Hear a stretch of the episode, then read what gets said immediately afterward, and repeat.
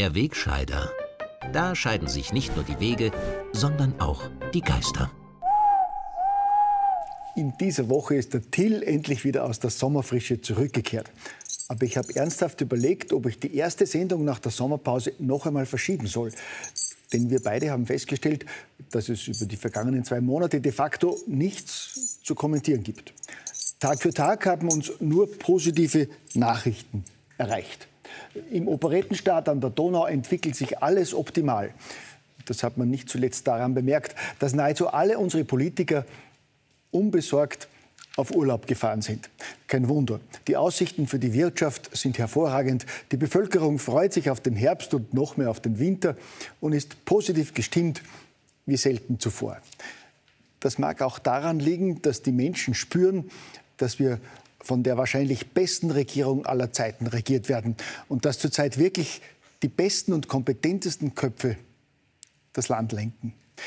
Die Bürger haben längst erkannt, dass sie sich darauf verlassen können, was ihnen Politiker, Experten und Medien seit Monaten sagen. Egal ob bei der Corona-Politik, bei der genialen Sanktionspolitik oder bei den wirksamen Maßnahmen gegen Inflation und Preisexplosion.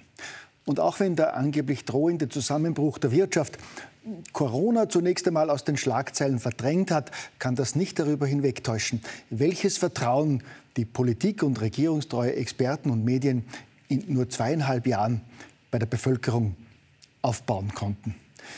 Das hat sich in den vergangenen Wochen auch wieder bei den treffsicheren Prognosen unserer kompetenten Corona-Experten bestätigt, die uns bereits Ende Juni eine sommerliche Pandemiewelle mit 70.000 Neuinfektionen pro Tag vorhergesagt haben.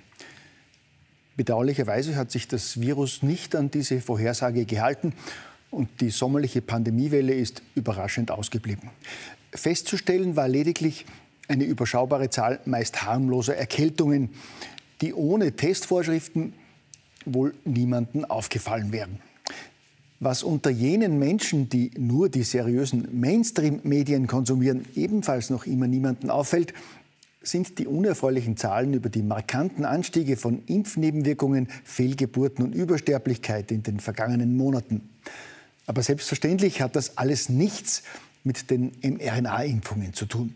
Das Pharmakartell und seine Vasallen in Politik und Medien leisten da wirklich gute Dienste. Ein Zusammenhang schwerer Nebenwirkungen mit der Impfung wird fast immer geleugnet. Der rasante Anstieg von Herzmuskelentzündungen und Hirnvenenthrombosen ebenfalls. Jedenfalls ist jeder Zusammenhang mit der absolut sicheren Impfung komplett auszuschließen. Dass sich die Selbstmordrate und Suizidversuche insbesondere bei jungen Menschen in Österreich seit Beginn der Corona-Maßnahmen vervielfacht hat, wird tunlichst totgeschwiegen. Und dass die unerklärliche Übersterblichkeit in den vergangenen Monaten vor allem in den Ländern mit der höchsten Durchimpfungsrate am größten ist, wie etwa in Neuseeland, wird im Mainstream ebenfalls geflissentlich unter den Teppich gekehrt. All diese Informationen werden in heimischen Qualitätsmedien natürlich nicht veröffentlicht. Man will die Menschen doch nicht verängstigen, gell? Stattdessen setzt man auf Panikmache in die bewährte Richtung. Die Impflobby schickt wieder die üblichen Verdächtigen aufs Feld, um Angst zu schüren. Wer sich nicht impfen lässt, wird auf der Intensivstation enden, lässt man einen bekannten Stahlhelm-Experten poltern. Kurz darauf empfiehlt der Impflobbyist der Nation gemeinsam mit dem Gesundheitsminister den vierten Stich jetzt schon für Personen ab zwölf. Trust the Science. Vertrauen Sie der Wissenschaft. Also der guten Wissenschaft. Deren Vertreter erkennen Sie an ihren täglichen Auftritten in den guten Medien. Die haben ja bekanntlich immer recht. Egal ob bei Corona, Ukraine, Sanktionen oder Klimakatastrophe. Es gibt dazu nur noch eine Wahrheit. Und die erfahren Sie ausschließlich bei den Einheitsmedien. Selbstredend sind alle, die diese eine Wahrheit hinterfragen. Böse Corona-Leugner, Putin-Versteher, Volksverräter und Klimaleugner. Und alle zusammen sind natürlich rechtsextrem. Ich meine, da zwingen wir seit Monaten erfolgreich Russland in die Knie halten die Werte des Westens aufrecht, besiegen Putin innerhalb weniger Tage. Man sieht täglich, wie unsere Sanktionen wirken. Und dann jammern einige rechte Egoisten darüber, dass sich die Menschen angeblich das Leben nicht mehr leisten können. Dass angeblich Unternehmen von der kleinen Bäckerei bis zum großen Industriebetrieb zusperren müssen und die Wirtschaft zusammenbricht. Es wird den Menschen doch zuzumuten sein, dass sie für unsere westlichen Werte frieren, hungern und aufs Duschen verzichten. Oder beim Kochen den Deckel auf den Topf setzen. Und das ist nur einer der vielen guten Tipps unserer grünen Energieministerin Leonore. Gut, an dieser Stelle muss ich etwas neidvoll zugeben, dass es die deutschen Nachbarn diesbezüglich noch besser haben als wir. Deren Regierung ist noch ein wenig besser als unsere. Die Vertreter der linken Ampel bekennen sich nämlich offen zur Kriegstreiberei. Annalena, die schlaue deutsche Außenministerin, verspricht der Ukraine, die Sanktionen auch über den Winter aufrechtzuerhalten. Egal, was ihre deutschen Wähler darüber denken. Robert Habeck, der beliebte deutsche Vizekanzler, erklärt uns Dummis, dass ein Unternehmen doch nicht insolvent ist, nur weil es aufhört zu verkaufen. Laut dem grünen Parteichef muss es deshalb nicht automatisch auch eine Insolvenzwelle geben.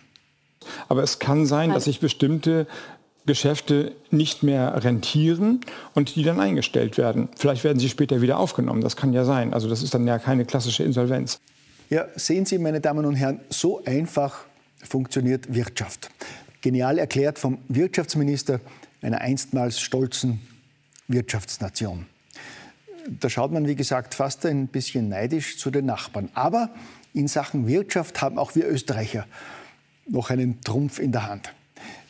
Wir haben das Rote Wien, das seit Jahrzehnten vorbildlich zeigt, wie gut die öffentliche Hand wirtschaften kann.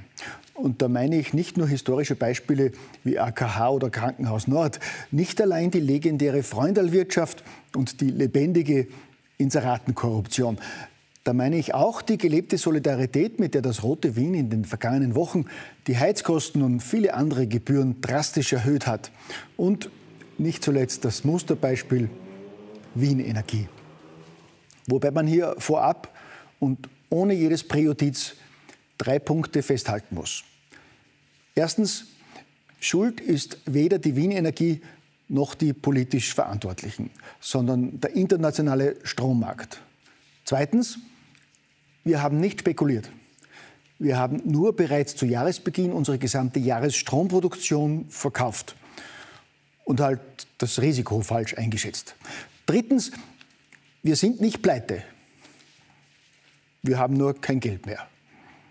Dieses Schicksal teilt die Wien Energie ja von Tag zu Tag mit immer mehr österreichischen Bürgern, die nicht mehr wissen, wie sie in den nächsten Wochen und Monaten die Kosten fürs Heizen, für Sprit, fürs alltägliche Leben bezahlen sollen. Mit dem feinen Unterschied, dass diese Menschen ihr Geld nicht an der Börse verzockt haben, sondern dafür büßen müssen, dass sich eine Truppe links-rot-grüner Flachwurzler in den Dienst von NATO-Kriegstreibern und US-amerikanischen Lobbys gestellt hat, nur um ein paar Jahre oder auch nur Monate an der Macht zu bleiben und damit gleichzeitig alle ihre Grundsätze und vor allem die ihrer Wähler zu verraten. Aber egal. Hauptsache, wir verbieten Winnetou, gell?